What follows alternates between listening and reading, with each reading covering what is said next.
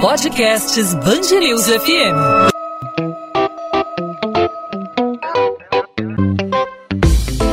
Dois às 20, com Maurício Bastos e Luana Bernardes.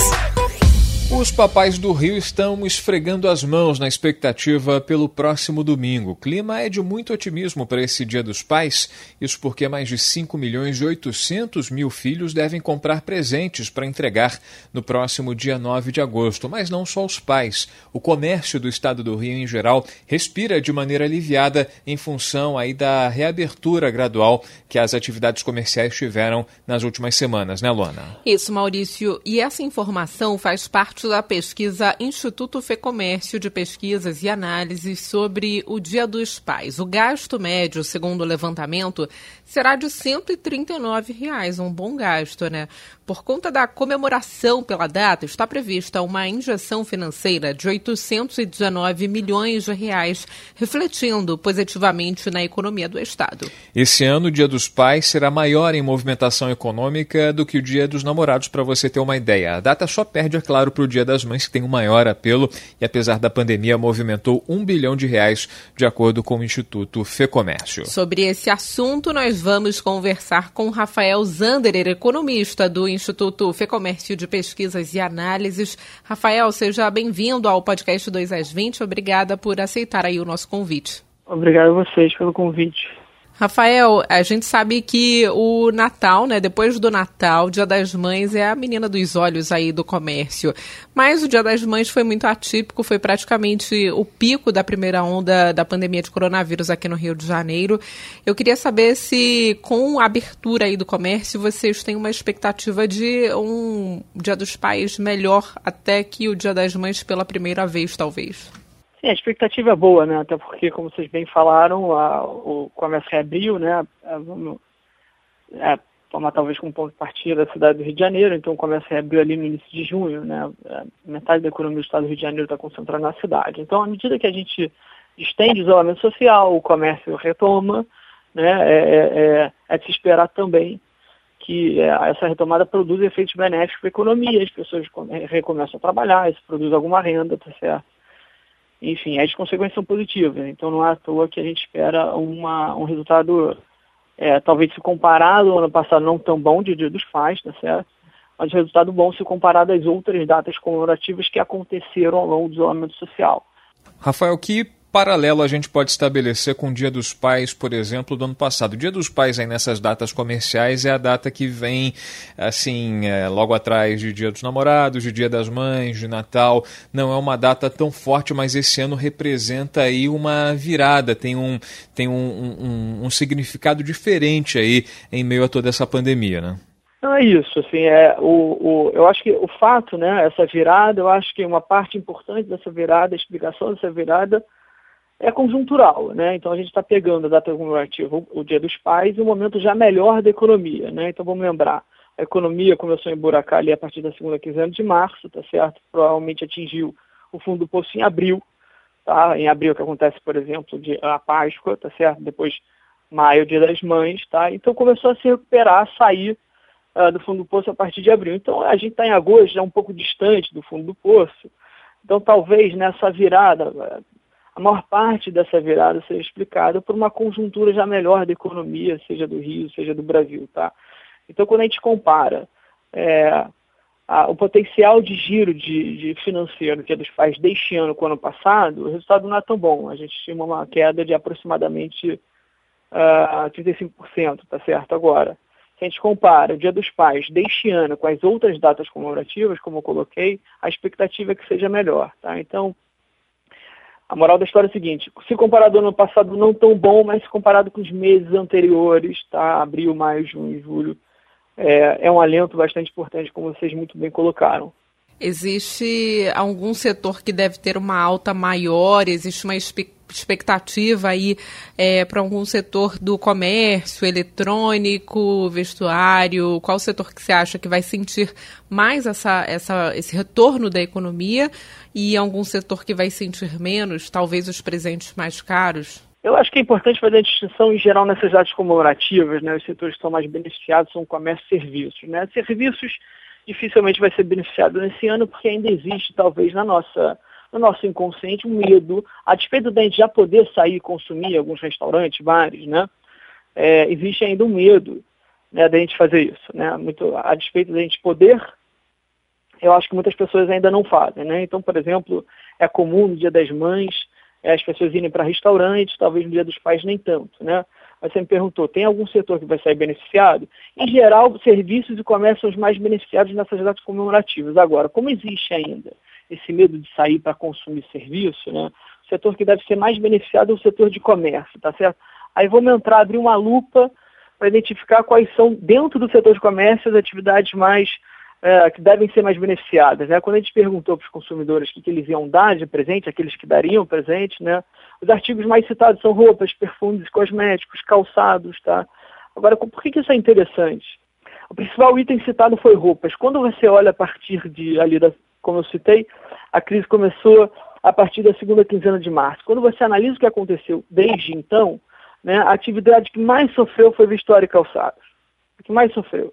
Tá certo? Então, é, a gente começou falando que o Dia dos Pais traria um alento para a economia, em particular para o comércio, vai trazer um alento adicional para esse setor de vestuário e calçados, que foi um dos mais prejudicados a partir do início da crise, da necessidade de se praticar isolamento social, tá certo?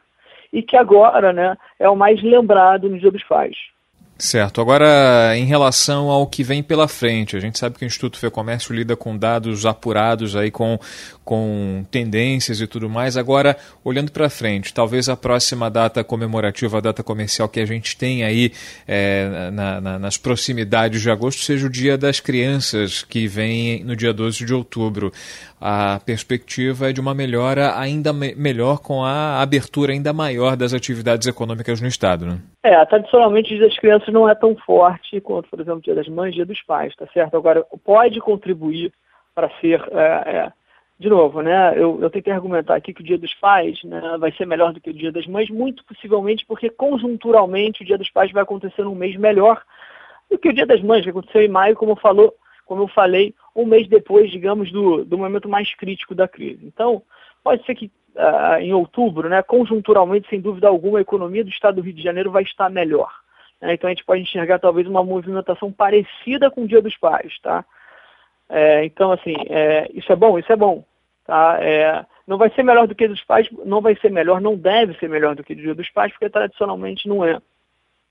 Não é tão forte quanto o Dia dos Pais. Agora, como a gente vai pegar a economia num momento melhor, que é outubro, tá? a gente pode esperar uma, uma, uma movimentação parecida. E não sei se dá para falar já do Natal, né? A gente sabe que vai ser um Natal bem atípico, né? Mas o Natal, vamos dizer assim, vai ser o pico dessa retomada. A gente pode fazer essa, essa previsão. Claro que vai ser um Natal bem diferente dos outros anos, mas o Natal poderia ser o pico dessa retomada para os comerciantes? depende da perspectiva da qual a gente olha, né? Então, se a gente compara o Natal de 2020 e 2019, é difícil dizer se vai ser melhor ou não. A expectativa, a, a, a, é, possivelmente não vai ser melhor, tá certo? Mas com certeza vai ser melhor do que todas as datas comemorativas que a gente viu e que a gente já comemorou. Então, vai ser com certeza melhor. Vai movimentar, né? O, o, o fluxo financeiro que o Natal vai movimentar em dezembro, com certeza vai ser maior do que o fluxo financeiro que todas as cidades comemorativas vão, já movimentaram, vão movimentar, né? Eu estou falando vão movimentar porque vocês bem lembraram, tem Dia das Crianças também. Então, o Natal de 2020 vai ser melhor do que o Natal de 2019? Possivelmente não, né? A expectativa de crescimento para o PIB do Rio de Janeiro para o Brasil é negativa, tá certo? Então, não existe razão para crer que o Natal vai ser melhor do que o de 2020, vai ser melhor do que 2019. Agora, se você compara né, o que vai acontecer no Natal de 2020 com as outras datas comemorativas também de 2020, então com certeza o Natal vai ser melhor. Rafael, para a gente finalizar aqui a nossa conversa falando sobre o Dia dos Pais e o reaquecimento da economia do Rio de Janeiro, a pesquisa traz aqui informação sobre o gasto médio, vai ser de R$ 139,42. Esse gasto médio ele está na faixa do que já vem sendo apresentado, do que foi apresentado, por exemplo, em Dia dos Namorados, Dia das Mães, uh, estabelecendo também um paralelo com o ano passado, por exemplo, está numa média aproximada, ou esse valor tem a ver aí também também com a, a, queda de rendimento das pessoas. As pessoas vão, nessa pandemia, ficaram desempregadas, perderam seus postos de trabalho. Como é, como, em, relação, em relação ao gasto médio, dá para estabelecer algum tipo de paralelo com o que já passou? Não dá, né? A gente viu em todos os casos, né? Todo, é, todas as, as, as, datas comemorativas que a gente apurou, a gente diagnosticou duas coisas ao mesmo tempo. Né? O número de pessoas que vão presentear é menor e o preço do presente também vai ser menor. Tá? Isso aconteceu é, no Dia das Mães, aconteceu no Dia dos Namorados, aconteceu na Páscoa e vai acontecer de novo no Dia dos Pais, tá certo? Então, quando você compara o preço médio do presente deste ano com o do ano passado, a gente tem mais ou menos uma redução de 10%, tá? Então, é absolutamente normal que isso esteja acontecendo. A necessidade de isolamento social abriu uma crise no mercado de trabalho sem precedentes. Né? Então, muitas pessoas se viram demitidas, outras viram seu rendimento cair. É interessante lembrar que é, nesse ano existia a possibilidade de redução da jornada de trabalho e redução proporcional é, do salário, tá certo? Então, não necessariamente as pessoas ficaram desempregadas e viram o rendimento cair, mesmo aquelas que ficaram empregadas viram também os seletistas, viram o rendimento cair. Então, assim, tem uma conjunção de fatores acontecendo no mercado de trabalho que trouxe o rendimento para baixo. Então, um reflexo absolutamente natural disso é, um, o preço do presente vai ser menor, porque as pessoas estão mais pobres, as pessoas empobreceram, e dois, menos pessoas vão presentear. Então, de novo, isso aconteceu com as datas comemorativas que passaram, vai acontecer no Dia dos Pais, vai acontecer sem dúvida alguma no Dia dos Namorados, aliás, desculpa, no Dia das Crianças, e vai acontecer também muito provavelmente no Natal. Tá certo. Rafael Zander, economista do Instituto Fecomércio de Pesquisas e Análises, participando aqui do podcast 2 às 20, fazendo a análise não só para o Dia dos Pais, mas para outros feriados aí que restam no ano de 2020. Rafael, obrigada pela participação aqui no podcast 2 às 20. Obrigado a vocês. 2 às 20, com Maurício Bastos e Luana Bernardes. A Justiça do Rio nega o recurso do Ministério Público e da Defensoria para impedir o retorno facultativo das aulas presenciais em escolas privadas do município. De acordo com a MP, a medida traz risco à vida e à saúde da coletividade, além de promover desigualdade de acesso à escola, porque a rede pública ainda não tem data para retorno. O secretário estadual de Educação, Pedro Fernandes, afirmou que as aulas presenciais só vão ser retomadas em bandeira verde, que é o método adotado para definir o risco de contágio da Covid-19 e que não considera que o ano letivo foi perdido. Ainda não há prazo para que o Superior Tribunal de Justiça julgue o pedido da Procuradoria-Geral da República para derrubar a decisão que concedeu prisão domiciliar a Fabrício Queiroz e a esposa dele. O relator do caso, o ministro Félix Fischer, está internado com uma intercorrência pós-operatória.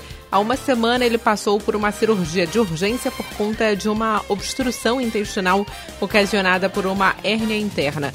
Queiroz é apontado pelo Ministério Público como operador financeiro de Flávio Bolsonaro no esquema das rachadinhas na Assembleia Legislativa do Rio. As irregularidades teriam acontecido no gabinete do então deputado estadual político nega as acusações. O Hospital Municipal Souza Aguiar, principal porta de entrada da emergência do Rio, está com duas alas destinadas a pacientes com a Covid-19 subutilizadas, agravando a situação de superlotação na unidade e gerando o cancelamento de cirurgias. A denúncia a partir de médicos que atuam no local. De acordo com os profissionais, há dias não há uma internação sequer por coronavírus e ainda assim as salas amarela e de reanimação seguem voltadas para a pandemia. Um médico que trabalha na unidade do centro da cidade e por isso precisou ter a identidade preservada e a voz distorcida, afirma que o problema da falta de leitos para os demais casos já impacta na interrupção de cirurgias no Souza Guiar. Há uma subutilização das vagas. Todos os pacientes que chegam atualmente ficam amontoados.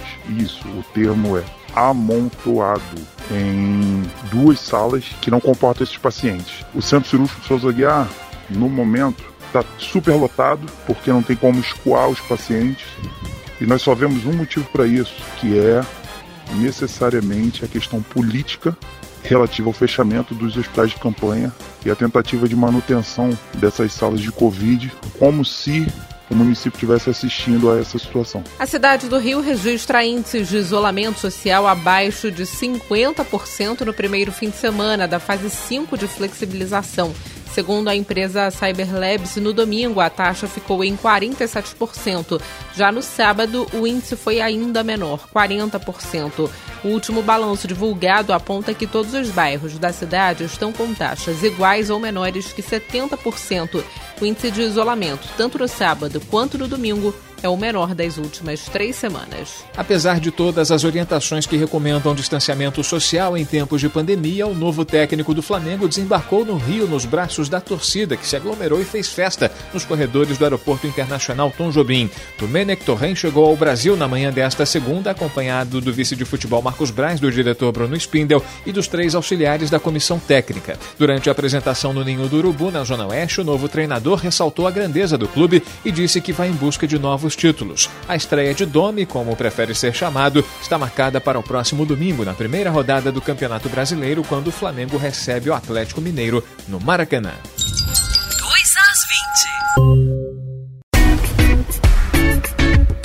Podcast 2 às 20 vai ficando por aqui, hoje falando sobre a expectativa aí para o Dia dos Pais. Maurício, já programou aí seu fim de semana? Não, ainda não programei meu fim de semana. Fez suas compras? Não fiz minhas compras ainda, mas aproveitar, né, o fato de a gente ter boas ofertas aí para modalidade online, né? Hoje, hoje tá bem mais fácil do que você ir às ruas, né? Sair mais em conta em determinadas situações. Ainda dá tempo de fazer aquela aquela pesquisa para para dar pro papai um presentinho para a data não passar em branco, né? É verdade, Maurício. Ainda dá tempo aí de comprar um presentinho. Eu tô sendo mais ousada esse ano, tô fazendo o meu próprio presente. Olha. Tô sendo criativa aí pro ouvinte que tá apertado de grana, fica a dica aí. É, fazer o seu próprio presente para dar ao seu pai. O pai certamente vai se agradar pela, pela, pela criatividade, pela, pelo quesito originalidade, né? É verdade. É sempre um presente único, né? Que acaba marcando aí essa data, mesmo num ano tão difícil como o que nós estamos passando. Podcast 2 às 20 volta nesta terça-feira com mais informação aqui do Rio de Janeiro.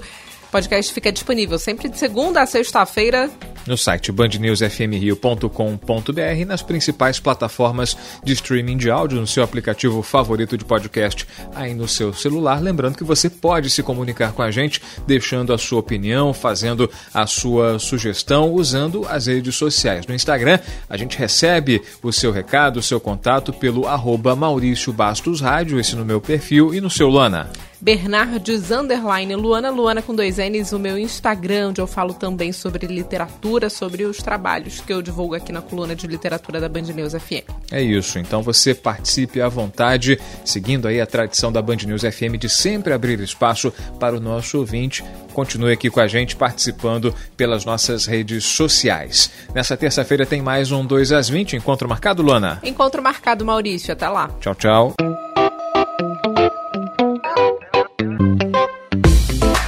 2 às 20, com Maurício Bastos e Luana Bernardes.